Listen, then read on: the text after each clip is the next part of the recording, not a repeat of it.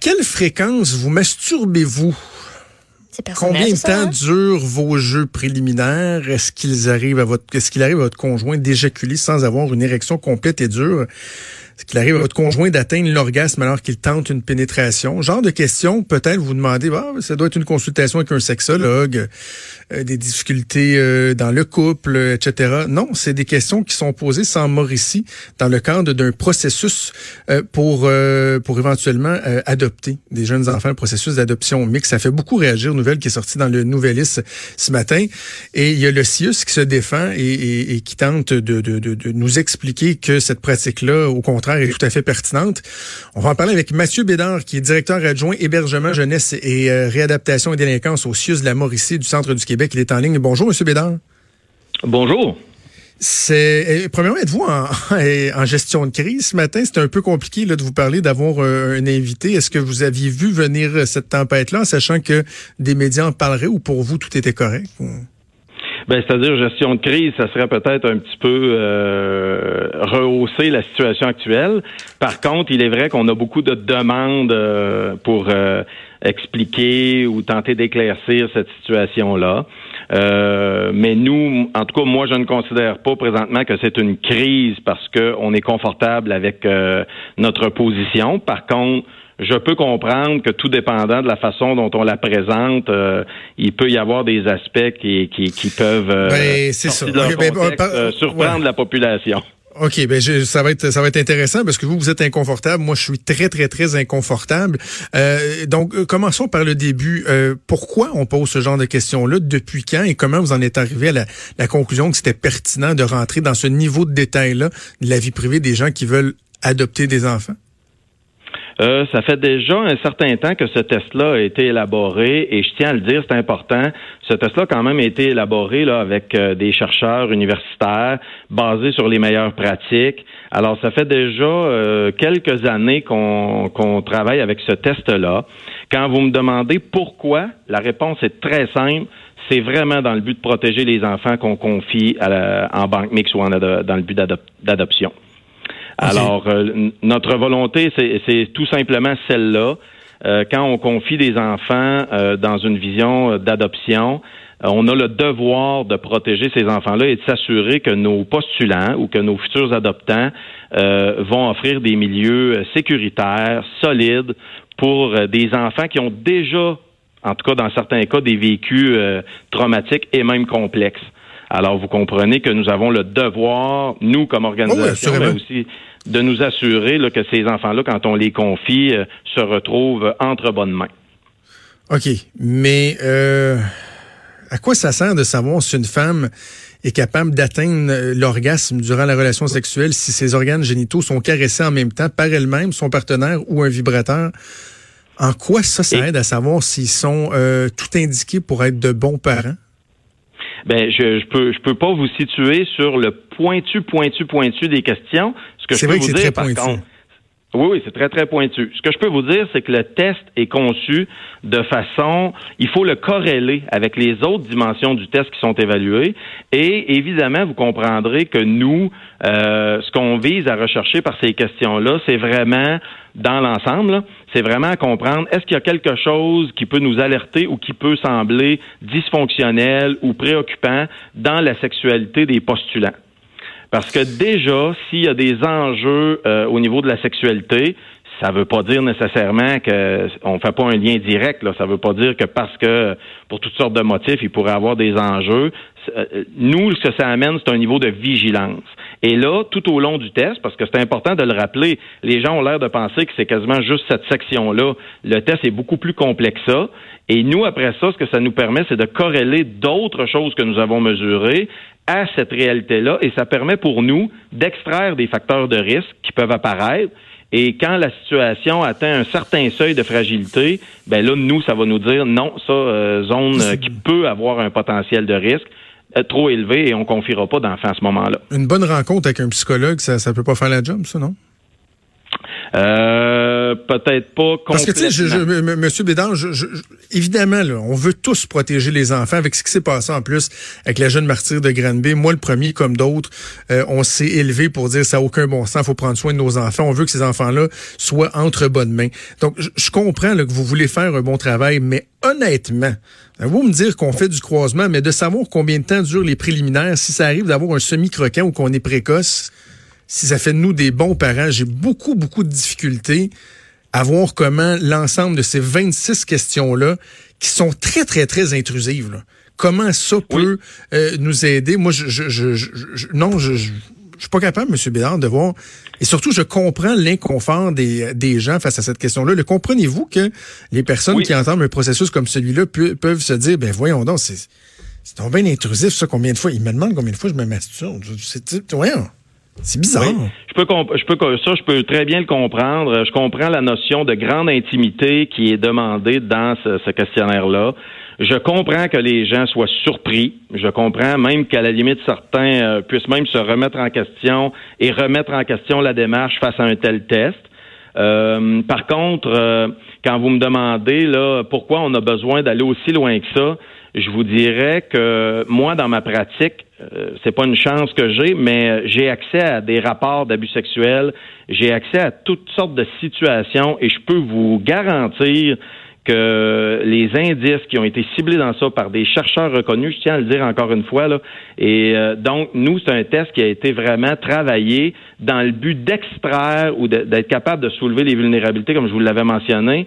Et moi, quand je suis face à des abus, ben tout ce qu'on va pouvoir mettre en œuvre, bien sûr, nous, on considère qu'on est à l'intérieur du respect des. C'est très, très intime, on le sait. Mais notre volonté, là, je vous le répète, c'est vraiment de protéger, puis que les abus auxquels moi je, je fais des constats, là, ce qu'on souhaite, c'est que ça ne se reproduise pas. Alors, ce qu'on veut, c'est vraiment tout mettre en œuvre pour pas pour déceler les gens qui pourraient avoir un potentiel quelconque de déviance à cet égard-là. Mais le, chercheur reconnu, là, lui, là, euh, parce que ça a juste des bonnes idées, des chercheurs reconnus, c'est sûr, euh, tout le monde sait ça. Est-ce qu'il pense au côté humain de la chose? Parce que euh, Assurément, il y a des gens qui décident d'aller en processus d'adoption là, tu sais, euh, à la base, des Angelina Jolie de ce monde et Brad Pitt, parce qu'ils ils veulent faire œuvre utile. Mais j'imagine qu'on peut convenir que dans la grande majorité des cas, c'est des gens qui ont essayé d'avoir euh, d'avoir des enfants, de procréer. Malheureusement, bon, il y, a des difficultés. Ils vont aller en fécondation de vitro, ça fonctionne. Des gens qui vont cogner à votre porte, qui souvent sont déjà très avancés dans un processus qui psychologiquement est pas évident, qui même pour la vie euh, de couple doit être très très très euh, difficile. Il y a beaucoup de couples qui s'en sortent pas de ça parce que il y en a un qui sent mal, ah, c'est moi qui peux pas, non c'est toi, etc. Donc déjà, ce sont des gens qui sont peut-être plus vulnérables au niveau de leur intimité, de leur relation et tout ça. Et là, on s'en va commencer à poser des questions comme ça. Y pensez-vous à ça, l'impact que ça a sur la personne? Oui, tout à fait. J'imagine, là, par contre, dans les questions pointues par rapport aux chercheurs, c'est à lui qu'il faudrait les adresser parce que j'étais j'étais pas euh, avec lui à ce moment-là. Euh, mais chose certaine, c'est sûr que ben oui, évidemment, ça sera quelque chose d'intéressant. Moi, ce que je peux vous dire, par contre, c'est que nous, quand on passe ce test-là, les gens sont accompagnés. Bien sûr, on explique, euh, c'est pas un formulaire qu'on dépose, on dit remplissez ça, puis vous nous donnerez les réponses. Les gens sont accompagnés tout au long de la passation du test. On explique euh, le pourquoi. Donc, on laisse pas les gens dans une démarche là, à la dérive. Donc, on les accompagne vraiment. Et oui, je, je, je suis tout à fait conscient que ça peut être bousculant, même un peu déstabilisant pour eux. Mais nous, euh, comme je vous dis, quand on avait étudié aussi avec euh, les spécialistes de notre côté qui travaillent en abus sexuel, c'est des situations, c'est des choses qui ont été regardées vraiment dans une optique de pouvoir déceler des abus potentiels. Comme des fois, j'entends euh, le DPJ dans ma région dire un abus, c'est un abus de trop. Un signalement, c'est un signalement de trop. Alors imaginez quand nous, on a la possibilité de pouvoir les déceler par des tests qui, oui, vont toucher de l'intimité, ben c'est notre devoir de le faire vous pensez pas qu'il y a quand même un, je veux pas dire un risque avec ces tests-là, mais tu sais, moi, je me place à, à, leur place, là, à ces parents-là, puis la gêne de répondre à ce questionnaire-là, la vulnérabilité que ça demande. Euh, vous pensez pas qu'il y en a beaucoup qui répondent même pas les, qui répondent même pas la bonne affaire? Parce que, tu sais, ça peut être gênant, pour vrai, là. Tu sais, si ta, ben, si ta pratique sexuelle correspond pas à un standard qu'on a tous, moi, je serais gênée. Je ne dirais peut-être pas la vérité.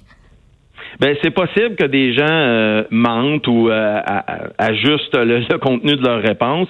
Comme je vous dis, si on le prend juste dans cette section-là, le test, ben je comprends que ça pourrait être très questionnant. Nous, on, le test est bâti d'une façon à ce que euh, mesure plusieurs plusieurs aspects de la personnalité. Et donc, à un moment donné, les choses se croisent. Et comme je vous dis, euh, c'est pas une vérité absolue, mais en même temps, on tente de, vraiment aller le plus près ben, possible. mais justement, je me demandais moi aussi comment vous allez faire pour vérifier ça? Est-ce que vous allez quoi installer des caméras, aller dans les chambres à coucher? Ah non, tu t'es masturbé cinq fois, toi, cette semaine, tu as dit trois. La volonté, c'est pas du tout ça. Puis c'est pour ça qu'il faut pas, faut faire attention pour pas déformer l'enjeu de ce test-là. L'enjeu n'est pas de, de, comme je vous dis, il n'y a pas de voyeurisme là-dedans. C'est pas le fait de rentrer dans trop loin dans la vie privée des gens, même si certains vont dire, mais mon Dieu, mais nous là, c'est très confidentiel ces résultats-là. Alors à partir de là, l'évaluateur, lui, évidemment, dans la passation du test, avec la personne dans l'accompagnement va évidemment partager ça avec les gens, mais les gens le font avec euh, beaucoup de doigté, beaucoup de respect. Et puis on essaye d'y aller vraiment là euh, avec des explications. Mais comme je vous dis, c'est pas seulement cette portion-là du test. Non, je comprends. Mais, mais, mais, mais M. Bédard, quand on, quand on remplit des sondages, je sais pas, moi, pour adhérer des assurances pour une voiture ou un, un, formulaire, un questionnaire, des fois, mettons, ça va poser une question. La question numéro 8. Et là, si vous répondez oui à cette question-là, vous continuez à la question numéro 9, mais si vous répondez non, ça vous envoie direct à la question 22. Tu sais, vous avez déjà vu ça, là? Ça, ça aurait pas pu être comme ça. J'essaie de voir le reste de votre grille, grille d'analyse. Puis, tu sais, si, mettons, la personne répond oui à la question, est-ce qu'il vous arrive de, je sais pas, ressentir des impulsivités épouvantables, des sentiments de violence, perte de contrôle, euh, etc. Avez-vous des pensées, des fois, qui vous déstabilisent, que vous vous inquiétez vous-même? Puis là, tu dis, oups, il a répondu oui à ça. Ben, attends, là, on va peut-être aller un petit peu plus loin, poser des questions sur sa sexualité, comment ça se vit. Mais d'emblée, de demander ça, c'est, c'est, c'est, aller très loin. C'est vrai, c'est aller loin, mais nous, c'est comme je vous dis, axé sur la pratique, c'est ce qu'on considérait. Euh, êtes-vous euh, capable, M. Bellard, de me donner un exemple? Euh, mettons, je vais prendre la question 12. Si vous essayez, vous est-il possible, si vous essayez, vous est-il possible d'atteindre l'orgasme par la masturbation? Êtes-vous capable de me dire, en croisant c'est la réponse à cette question-là, avec quelle autre question d'ordre général ça va lever un flag? Ben, c'est-à-dire, moi, je suis pas capable de rentrer dans le pointu puis de croiser sur une seule question. Ben, il faudrait. C'est ça que j'essaie d'expliquer, c'est que les questions ont été conçues dans un ensemble et c'est le résultat global qui vient pointer certaines choses et corréler à d'autres d'autres éléments du test. Euh, là, moi, c'est pas moi qui l'ai construit le test, fait que j'ai pas cette science-là aussi pointue que vous le demandez. Par contre, ce que je peux vous dire, c'est qu'il n'y a pas de questions anodines là-dedans. Il n'y a pas de questions qui sont euh, inutiles où on s'est dit tiens, tiens, tiens, euh, on va en glisser une là, là, c'est pas, pas bâti comme ça.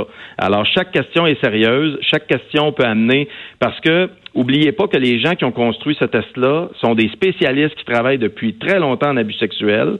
Et ces gens-là connaissent les éléments à aller, à aller Bédard, pour les gens Question 19. Lorsque vous faites l'amour avec votre partenaire, remarquez-vous certaines des choses suivantes vous arrivent. Accélération de votre respiration et de votre pouls, lubrification de votre vagin, sensation plaisante dans vos seins et vos organes génitaux. Ce qu'on pourrait communément appeler du plaisir ou juste faire du sexe. Là. C'est, ah, ben, probablement à quoi? Ben, j'imagine que si les personnes répondent oui, ça veut dire qu'on peut imaginer, ou j'imagine qu'il y a d'autres questions plus loin qui viennent forer ça.